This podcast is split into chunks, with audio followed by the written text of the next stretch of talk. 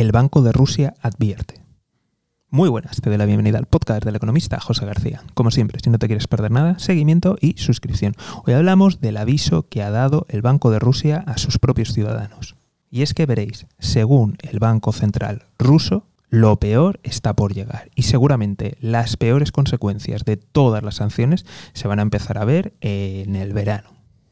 Ya habíamos comentado de que Rusia se estaba preparando para este tipo de, sanciones desde hace muchos años, concretamente desde el 2014, y por tanto había disminuido su dependencia exterior, había aumentado sus reservas internacionales y tenía pues bastante nivelada la cuenta de ingresos y gastos del gobierno.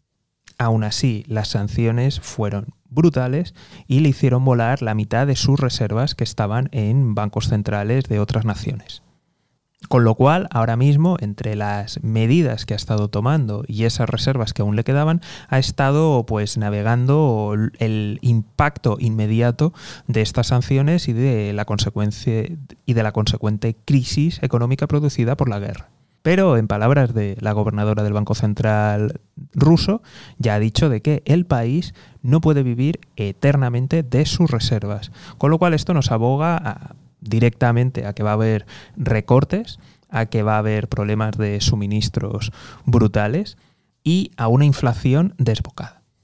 Veremos si internamente hace daño, porque evidentemente el país está fuertemente controlado los medios, eh, los partidos políticos, las organizaciones, en fin, lo tienen todo atado y bien atado, pero realmente ahora mismo vienen momentos muy duros para, para la ciudadanía rusa que va a ser muy, muy complicado. Veremos qué erosión acaba sufriendo el régimen de Putin y qué es lo que acaba pasando.